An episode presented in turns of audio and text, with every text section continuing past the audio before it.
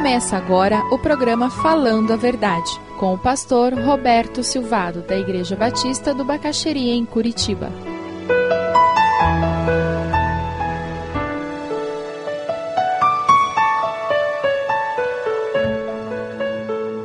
O bom perfume de Cristo, o aroma de Cristo, faz toda a diferença. Para muitas pessoas, o único evangelho que eles lerão será o evangelho da sua vida.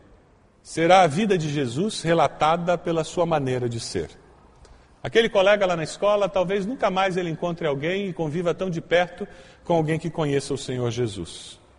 Por isso que nós precisamos prestar muita atenção porque existe o evangelho de Mateus, Marcos, Lucas, João e existe o evangelho segundo Paulo, segundo a Seuzi, segundo a Ede, segundo a Lu. E esse evangelho segundo Paulo, a Seuzi, a Evelyn, esse normalmente é o evangelho mais lido do que os outros quatro. Porque as pessoas convivem conosco. Todos nós estamos escrevendo diariamente o quinto evangelho. E existe um perfume que é exalado desse quinto evangelho. E esse perfume, ele reflete a vida cristã que nós descobrimos.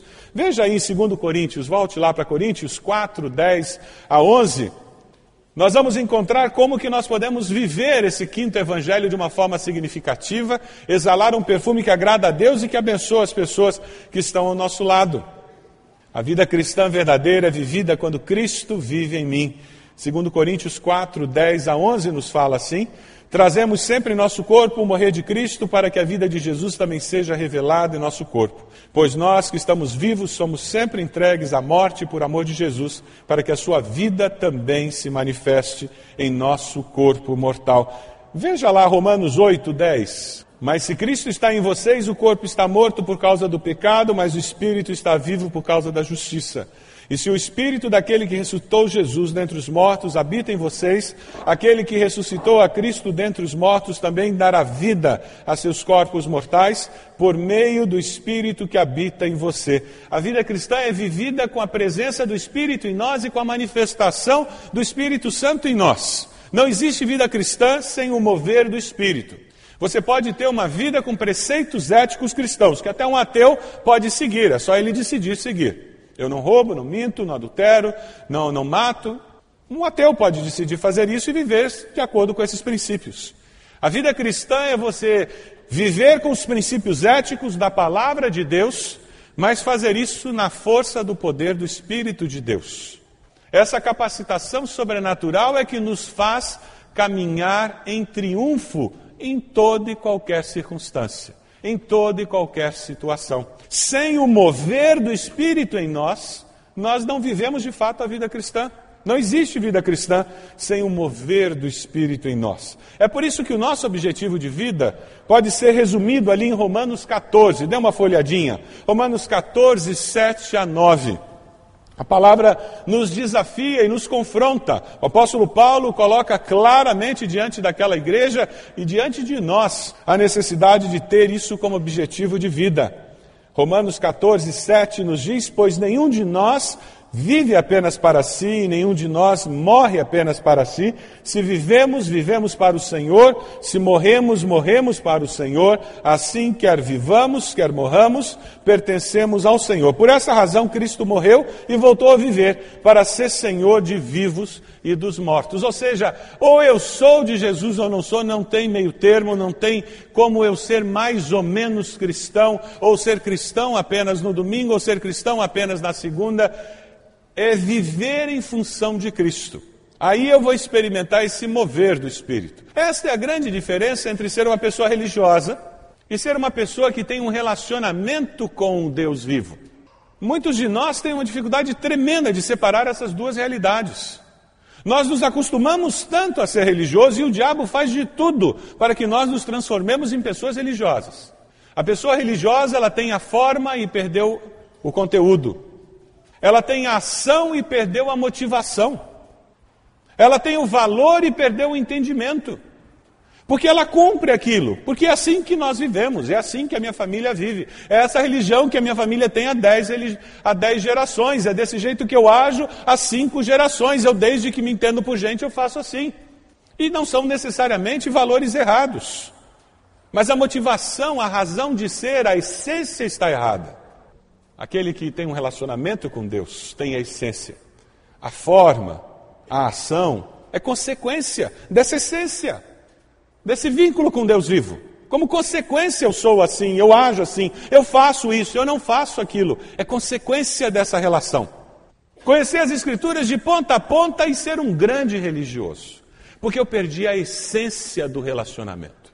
A grande pergunta para nós hoje é: você perdeu a essência? A motivação maior dos valores e do que você faz ou deixa de fazer? Quem sabe hoje seja uma hora de retornar ao Senhor e dizer: Deus, eu quero viver, e se eu vivo, eu quero viver em função do Senhor. Quem sabe você precisa retornar àquele momento em, em que você vai dizer: Deus, eu quero exalar um aroma que agrade ao Senhor. Que é esse aroma da relação e não o da religiosidade aparente. É interessante, porque lá no versículo 15, dê uma olhadinha, voltando lá para o nosso 2 Coríntios 2, 15. O apóstolo Paulo, no 15, 16, ele faz um trocadilho, ele diz: Olha, esse aroma, essa fragrância que você exala entre os que estão sendo salvos, para aqueles é fragrância de vida. Ou seja, quando eu vivo uma vida cristã verdadeira, genuína, autêntica, as pessoas que estão ao meu redor sentem fome de Deus depois de conversar comigo. Você conhece pessoas assim? Que depois de conversar com elas, depois de passar um dia com elas, depois de encontrá-las em algum lugar, e aquela pessoa vai embora e você diz: Nossa, que legal. Dentro do teu ser tem vontade de buscar a Deus, de servir a Deus. Eu me lembro quando eu estava acertando a minha vida com Deus, eu conhecia muito pouco a palavra. Eu não gostava de ler. Quem não gosta de ler, há esperança. Hoje eu, eu sou rato de livro. Deus muda até isso. Mas eu não gostava de ler, então eu não lia a Bíblia, não conhecia a Bíblia. Minha Bíblia, eu tenho a Bíblia daquela época, ela é toda manchada de mofo aqui. Curitiba é muito úmido, né? E sabe, eu me lembro que eu encontrei com uma pessoa. Essa pessoa hoje é pastor em Campinas, numa igreja batista lá. Eu conversei 15 minutos com ele no pé da escada da primeira igreja batista de Curitiba, lá no prédio antigo. Quando aquele rapaz foi embora, dentro de mim eu disse: Eu preciso conhecer a Bíblia como esse infeliz. Eu saí dali com uma vontade de conhecer a Deus, porque ele virava para a esquerda, para a direita, citava texto, falava. O aroma da vida cristã dele me deu fome da palavra, me deu fome de Deus.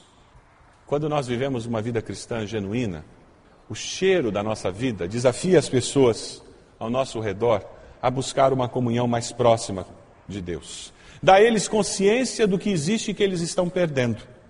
O que nós queremos é que as pessoas cheguem, você não precisa enfiar a Bíblia goela abaixo de alguém que não é crente. Por favor, não faça isso. Deixe que o Espírito de Deus faça a obra. Porque quando ele faz, é bem feito. O que nós temos que fazer é exalar esse perfume de Cristo de tal maneira que as pessoas digam: nossa, mas esse pessoal é muito amoroso. O bom perfume de Cristo ser exalado no nosso lar.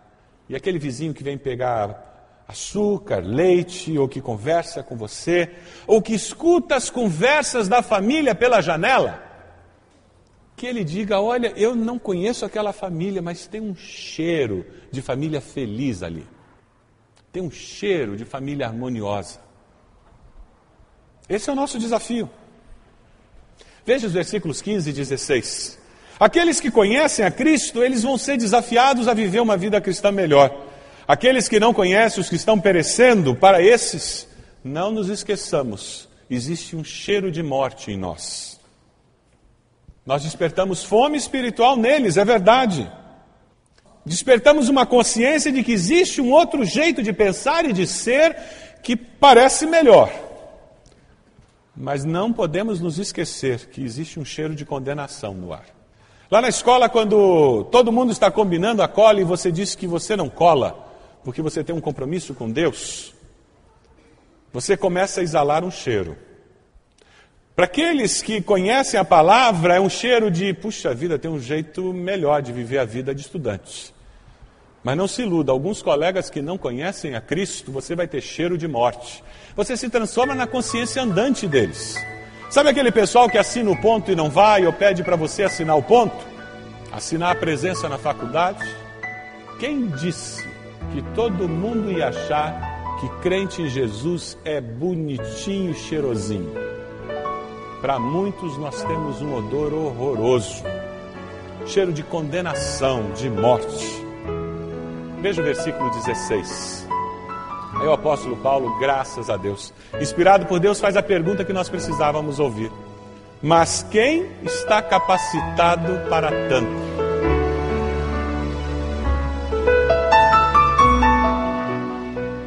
Se você deseja adquirir a mensagem que acabou de ouvir, ligue para 41 33630327. Mencione o título ou o dia da mensagem e envie um e-mail para vida@ibb.org.br.